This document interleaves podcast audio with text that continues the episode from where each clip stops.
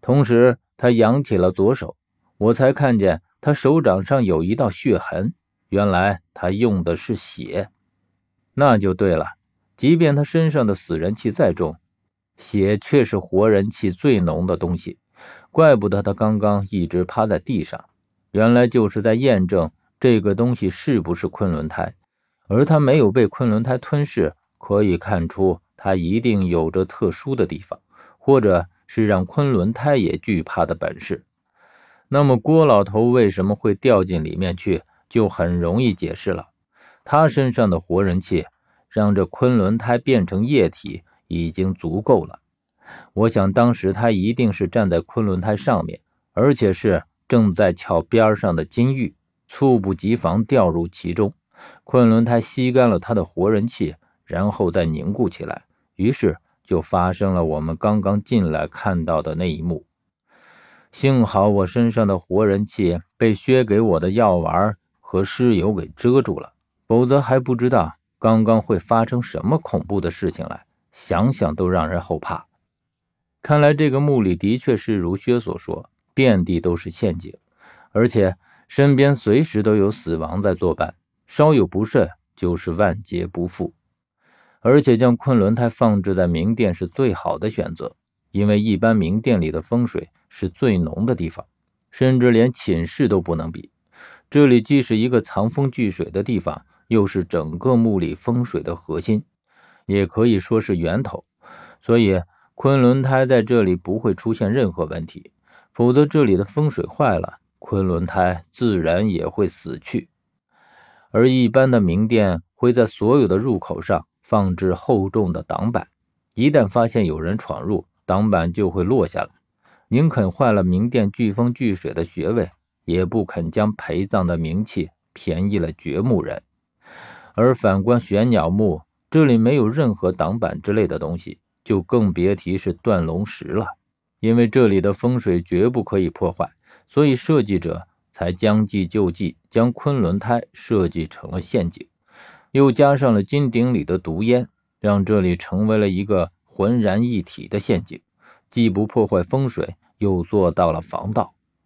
想到这里，我看向十三的位置，我并不是看他和二虎子如何了，而是在看那一口，而是在看那口金鼎。刚刚那个明殿的金鼎里面是毒烟，那么这口金鼎。又是一个什么陷阱呢？得知了这水晶一般的东西就是昆仑胎之后，薛也尽量的远离了这东西。我们重新回到了石柱边，二虎子还是疯疯癫癫的重复着刚才说过的那些疯话。十三无奈的看我们一眼，只能苦笑。而且，即便二虎子已经疯了，也是一个大活人，我们不可能就这样丢下他。很显然。十三也是这样想的，可是随行带着这样一个疯子，的确是不太妥。因为从某种程度上来说，我们三个人的关系就已经够微妙的了，谁也不能保证到了危急的时候，有谁来会顾及他。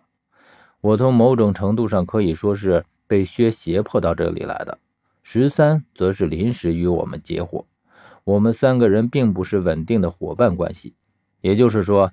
任何时候，我们都有可能一拍四散。我们谁都没有说话，只有二虎子疯疯癫癫地说着傻话，而且整个明殿都是他的声音，并且我觉得他的声音变得越来越大。我觉得他的声音很反常，可又不知道反常在哪里。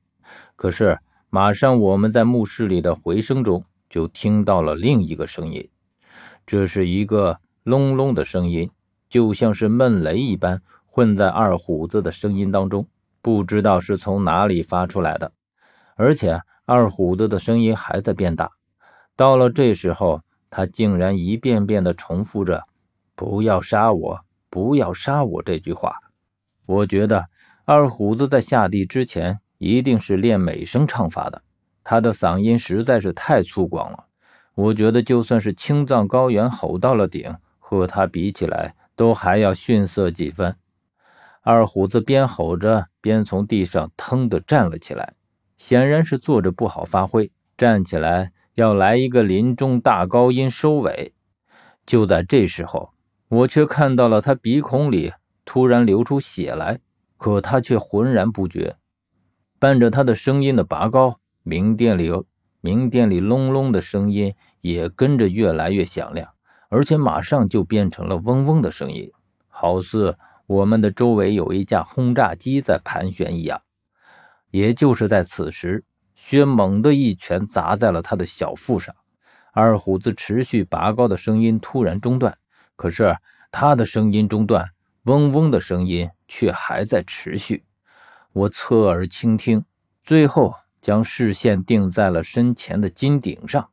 这古怪的声音竟然是从这里面发出来的。